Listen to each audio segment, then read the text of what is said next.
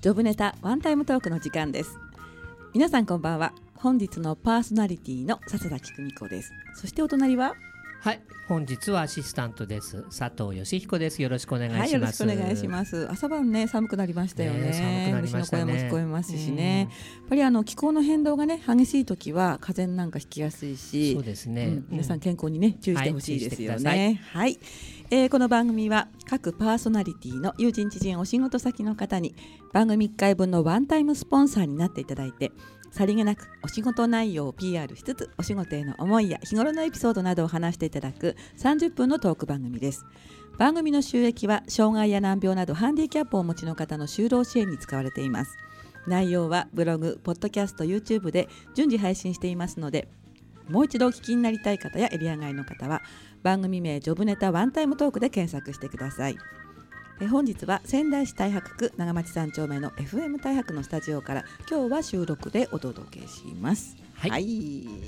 こんばんは。こんばんはよろしくお願いいたします。お願いいたします。今日はねあの収録ということなんですけれども、今日はあの祝日のねまあ放送ですが、い収録はまあ本当数日前ということなの で、まああそうだまねりね時間がないので、はまあリアルタイムな感があっていいんじゃないかなみたいなね、えー感じでやってきます。今日はですねゲストはまあ何度目か出ていただいている方なんですけれども、ご紹介いたします。名前からご紹介しますね。はい、お願いします。はい、えー、今日のゲストは藤井洋平さんです。こんばんはいらっしゃいませ。あパチパチパチパチパチよろしくお願いで藤井さんねいつもね肩書きをね、えー、が変化するというか。そうだね。はいで、本日の肩書きはそうですね。今回はあはのい執筆家の藤井洋平ということで登場させていただきます。おーなるほど、はいツッコミどころ満載。前回はあの、はい YBC 認定コーそうチでとすいねうことなんですけどうん今日は執筆家ということなんですね、はいじゃあもう早速その話からね、うん吉彦さん行ってみましょうか、はい、お願いします。執筆家ということなんですが、はい今何をお書きになってるんですかあ、これは自分の自助伝、伝記みたいなところなんですけおど伝記書いてるのは。はい、これはもともと文芸者の方とちょっとはまいあ前も送っててはい今回ようやくなんかこう観光に至るようなプロセスに至っはて今いちょっと執筆中なんですけどはい。まあそれでまあ1月目処にちょっと今書いてるってところではあるんですねえ、本出すのそしたら。あはいそうです文芸者の方から出していただけるってことになったのであ、本当に。はいへえ。でもまだまだちょっと書く場所がいっぱいあるので、はいちょっとなかなか手つかずっていうか業務が忙しくて なかなか取り組んでなかったりもするっていうのが現実だったりしますいつまいつまでに原稿を出すんですか。今のところですね、まあ、10月中にぐらいにはもう大体決めてあと、はいまあ表紙とかも全部ちょっと自分ではい。できるっていうことだったので、ええとりあえずそういうのも考えたりして題名とかもはあ。え、それはどういった経緯でまあ出すことになったんですか。あそうですねもともと自分が書き溜めていたものとかがあってそれをちょっと文芸者の方に送ってみたら、まあはい。とりあえず出してみるっていう話がちょっと舞い込んできて、はい。ちょっとそれであじゃあ自分もちょっと出してみたいということで、はい。文芸者の方とはい OK が出て、はい。出せるっていうことになったっていうそ経う緯ですなんね。だ。ちょっとつかぬことを聞いてもいいですか。はいそれってこちらでいくらかこう経費はかかるんですか。あそうですねそれはまあ、はい必要最小限のはい経費の方はかかるんですね。あなるほどね。はい、それでそれをまあ経費を出してはい、で本を出すということ。はい本屋さんに並ぶんですか。そうですね本屋さんに並ぶ形にはなります。へはえい、え、アマゾンでも買えるようになるの。あそこまではちょっとまあだ本当に。はい、 でもまあうん契約上で決めればまあそういうところにはもい流通することは可能だとは思います。なるほど、じゃあもうはい契約が終わって、うんはいあとはもうその原稿を書き上げて、そうですね印刷する。その途中の段階ということ段階でですすねね。えーただ今1月観光だったんですけどなかなか忙しくて向こうからもう2月ぐらいでもいいんだよっていう 打診の方はち ょっと遅らせるような打診は優しいは優優ししいい編集者さんですうんそうなねんです。ねはいへーえーどんなやり取りをしてるんですか、興味ありますけれども。あそうですねその電気とかっていうところなので、はいあの個人名とかそういったものを書いてあるところとかがあったりするので、そういうところとかは自分自身でこうはい抜粋したり、それはかいあとはまあ個人名の人の名前とかはちゃんえとえ許可をもらったりとかっていうところで、添削みたいな作業からまずうーんやったりはしています。向こうの人からもこうチェック入るんですか。でもあ、そうか、全部バンと整ってからこう提出する形そうですね提出して向こうの人がチェックっていうことになりますね、うーんあと自分があの過去の話なので、はい今振り返るともっと書きたいことっていうのは山積みあーもっともっとはいあるんですね、やはり。ええええそれなので補足の部分とか、まあ、はい後半の部分とかっていうのは前半後半もっと付け足したいなっていうところを今書いたりしています。はああなるほどねい、何千文字ぐらいになるんですか、何千文字そうですね、はいどうですかね4000文字はまあ軽く超えるようなあ感じですーか4000文字。えうんえ四千文字それはちょっと原稿10用万紙。あ違ううんす少ないよ少ないんそうですうんね少ないですねうんうんうんまだそれぐらいっていう感じですう。ねああそうなんだ、うんどっから始まるんですか、全く20代の頃からのエピソードなんですけど、うんそこのエピソードから、はいまあ、後々書いていきたいのが、まあ、自分自身自己啓発の本だったり小説っていうのも書いていきたいので、まずはええ天気ってところから始めていこうかなっていう、そうか手始めにねそう本一なんです冊出して、そうまなあ、んで実績を作ってというところもあるかもしれないうんありでますすよありますね。うはいうんん書いていてこうどの辺が楽しいですか、あやっぱりその自分なりの自分自身に対してのフィードバックっていうところもありますし、はい、なんていうかその思い出しながら、まあはいここはこう思ってたのが今ではなんかこう感じ方が違ったりとかっていうところでは面白かったりしますね、読み返したりしても。うん FD さんもともとはいその小説家になりたかったとか、執筆者になりたかったっていう夢はもうちっちゃい頃からあったんですかあいやあまりないんですけど、はい結構妄想っていうか空想し妄想空想してる妄頃想はい、うんええそういう空想が好きだったので、い自分の頭の中でこういろいろなことを張り巡らせるのが好きだったんですね。うんそれなので自分自身では小説家とかっていうのは向いてはるい職業なのかなって今ではちょっと思ってます。ああななるるほほどどね。ね、うんこの原稿ってねどうあじゃあどういう形で書き溜めるんですかまあブログかなでもあでもないですよね今のは全くもう思い出して自分なりにパソコンの方に打ち込んでる作業っていう感じになりますね。うーんそれを、まあ、出版社さんにこう何社か送ったんですか。あでも文芸社一社なんですよね今考えると。ああ、そうなんだ。はいうんそれで以前はちょっといろいろな面でちょっと出せなかったんですけど、はいまあ、今回改めてはい。言ってみたら、はいおいいよそれならっていうことが出て、はういんうんうんううん、んそうなんですね。はい、じゃあ楽しみですよね。 そうですね、はでもなかなか進んでないのね。い、それが現状でそれが現状なんですか。はい、うんそうなんでえす。え何割ぐらいですか今。今正直言っては五い割、五割、はい5。割来五た。割、五割ぐらいだと思います。パソコンで打つんですよね。そうですね。ね、今パソコンで打ったりしてます。はい電気っていうかまあ自分の歩いてきた歩みなんですけれども、はい、うん一番書きたいところってどんなところですか。あ、そのまあ苦しかった時とか、はいまあそういったところのエピソードとかは結構使っていきたかったりはしています。なるほどはね。い、で読んだ人にはどんな感想を持ってもらいたいとかそういう気持ちってあります？あ、そうですね、そういうところを乗り越えても、まあ、はい。人はまた明るくこうポジティブに生きていけるんだよっていうメッセージとかも届けれたらなっていうところですね。うーんじゃああれですか自分と等身大の、はいまあ男性女性同じぐらいの年代の人に読んでほしいなっていう感じ、そうですね、そういうことはあります。はい。ことはあります、はいもっと何か他にもありそうな、あまあまあ、えー何々いろいろなんかまあ、うんもうちょっとメッセージいろいろな方に読んでいただけるようなメッセージは、うんなんかこう入れていきたいなとは思っています。まあはい。そうなんですうね、ん、まあ、まあ経験っていうわけじゃないんだけどはい。文章をね書きたくなる時って結構私きつい辛い時とかさうんなんかこうはけ口っていうか,、うん、わかるような気がする書いてストレス発そうそ散うみたいなのは書いた私自身はあったりするんですけど僕もあるんだよね藤井さんはありました、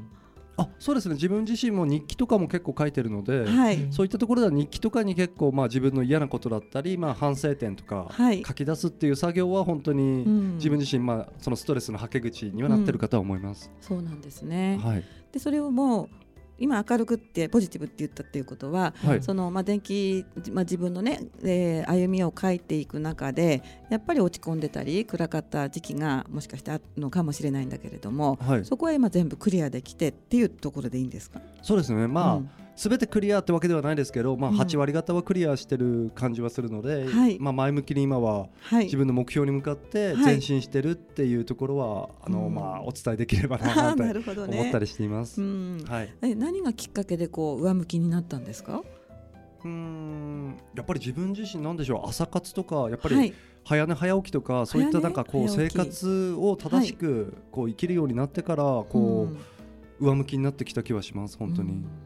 一番のきっかけってやっぱり朝活ですか前回のねあの放送の時も、はいうんそれでうんあの、宮崎さんにお会いしてコーチングっていう話を伺ったんですけれども、はいそうですね、うんキーワードとしては朝活になると思います。あそれでこう何か転機になったんですねはい、はい、ううんん朝早いとやっぱりいいいやいいですいいです気持ちもいいですしやはり、うんえあと体調もあまり崩れることがないので風邪とかもあまりはいそんなにこの何年間引いてないってあいうらか、まあ、引いたとしてもすぐ治るようなはい感じなので、えはーいそ、したらそれに出るようになって、はいうんなんかこうだんだんこう変わってきたっていうことですね。そうですね、んそれを学んでいくっていうこと自体も楽しかったりあとこはうい人脈がどんどん広がるじゃないですか、そはのいことに対しても自分自身うんこう喜べるというか、ううんん面白いなーなんて思思ったりしています。そうですよね、はいまあそしたら朝活に行く前の藤井さんは今とは違うキャラクターだったんですかあそうですねそう考えるともうちょっと消極的だったですしやはりもっとネガティブなところもはいあったと思います。うん暗かったもしかして あでもまあまあなんていうか根っこの部分はさほどそんなに暗いわけではなかったんですけど、うんうんうんうんでもやっぱり消極的な面はあったと思います。あそうなんですね、やうんっぱり行動すると変わりますよね人ってね、そうだね、うんたったくんはなんかこれがきっかけっていうのありますかうんない なあ思本い出当にきっと今思い出さないだけかもしそうれない思い出したくいないあの暗黒の暗過黒去のがあったりして、暗ね、黒歴史があるみたいなんですよそうそうあるんですよ、うん終わったらね放送終わったらゆっくりねそうそうはい話したいなって思うんですけれどもはいではあのーこの辺でね藤井さんのリクエスト曲を言ってみたいと思います今日は新しい曲のリクエストですねあはいそうですね。はいなんかアニメーションの主主題歌なんですかこれはあはい自分も最近見てきたんですけどあ「君の名は」っていう、はいはいその映画で使われてる曲なんですけど、うーんはいあのどの辺がお好きですかあその繊細なメロディーとはい情緒あふれる歌詞ってい歌う詞ところが本当に好きなの でそこをよく聞いてほしいっていうとすこごいろなでんすかね。練習してきたかのよう なキャッチフレーズですねそうだね繊細な繊細なメロディーですね。じゃあ今からですね3人でね情緒に浸ろうかと思います。はご紹介いたします。えーただいまですね、えー上映中のアニメーション君の名はと同名のですねアルバムがラトビンピックさんから出たんですけれども、その中からの曲です。曲は何でもないや。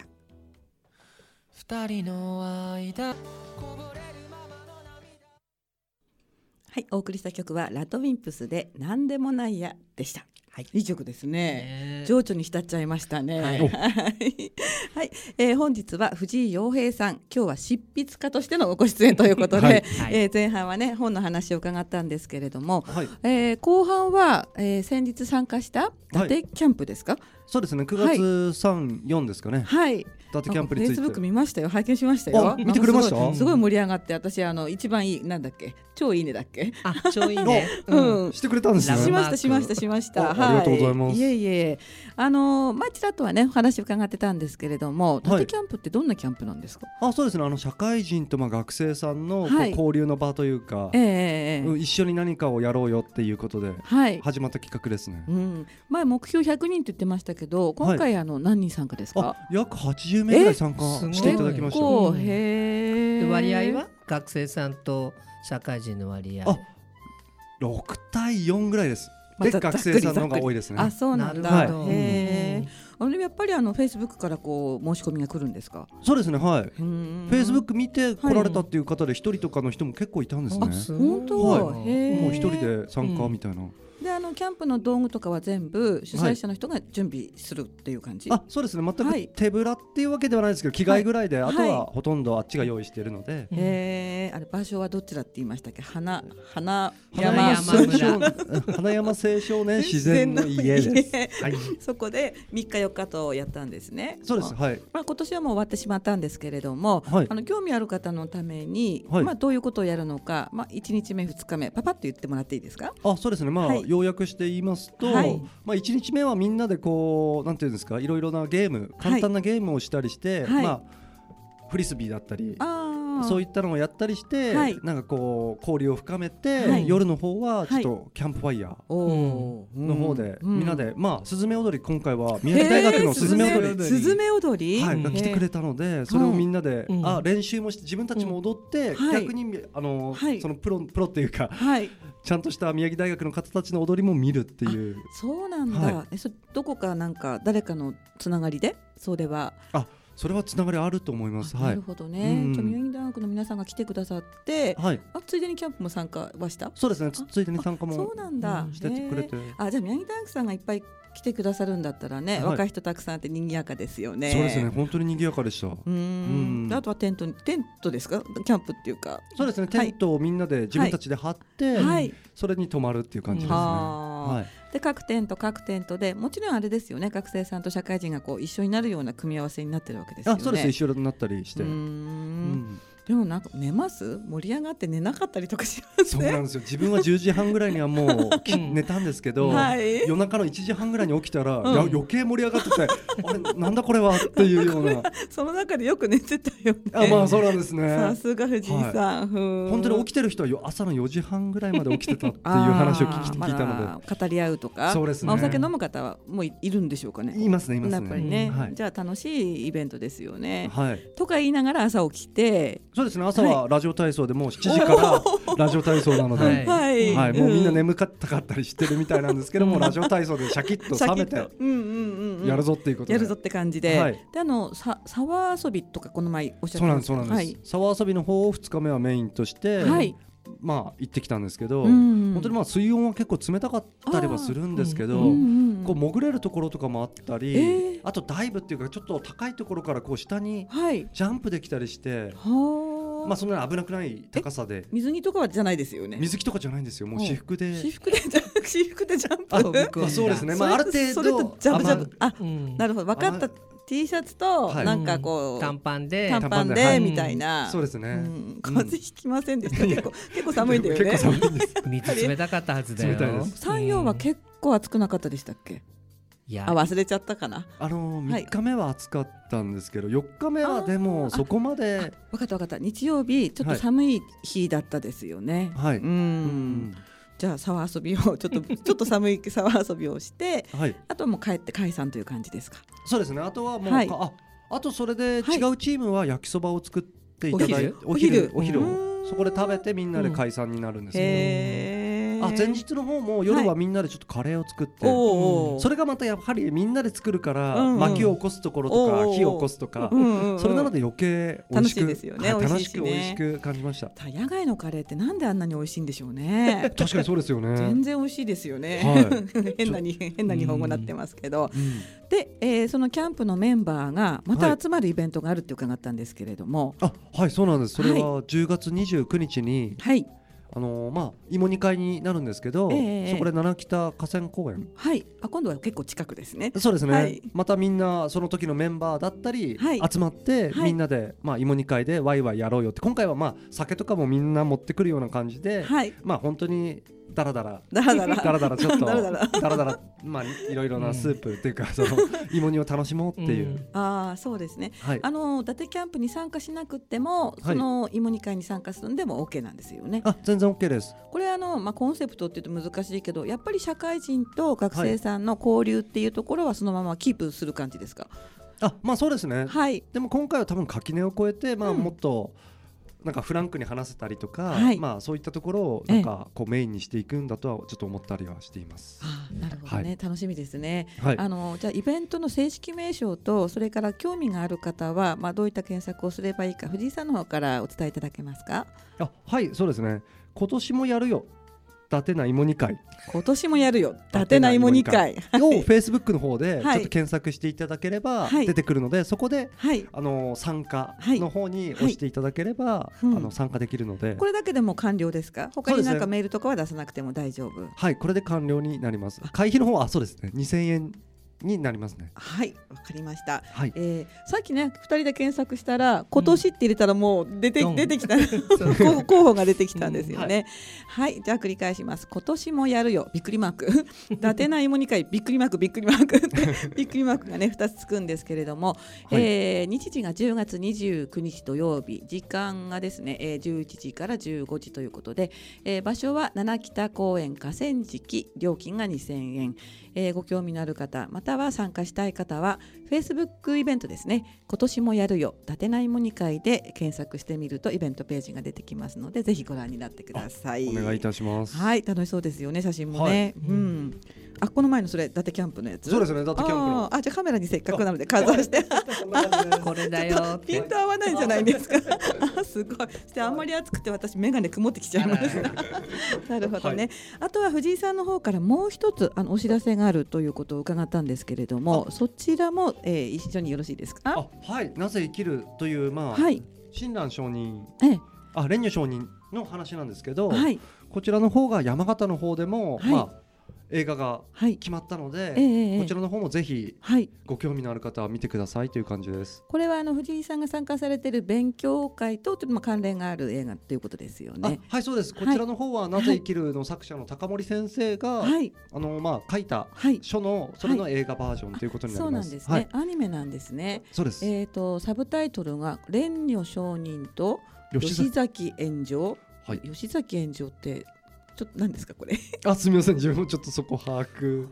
もうちょっとうんちょっと僕もここはちょっとわかんないねわかんなあそうかうんえー、何かあのそういう昔の歴史をアニメにしたといそううですねところですね。はい。はい、えー、と、ムービーオン山形と書いてありますけど、はい宮城県ではなくて山形の上映ということですね。そうですね。はい、はい。えーこれはあの興味がある方は何かあのイベントのページとか、またはあのホームページなんかで検索できますか。あはいなぜ生きるの方で、はい本あのー Google とかで検索していただければ出ると思います。はい、わかりました。なぜ生きるということですね。はえっい。とよろしいですか。はい、こちらは、えー、9月17日ということで、まだ公開前ですね。はい。えー、あ違う今日は22日でしたね、うん 今危うく収録だということをこの前も忘れてしまったんですけれども本日は22日なので公開はしたというところですで、えー会場がですねえっ、とムービーオン山形ですね、えー全国拡大労働省と借りてありますので、まあ、全国的に、えー上映されている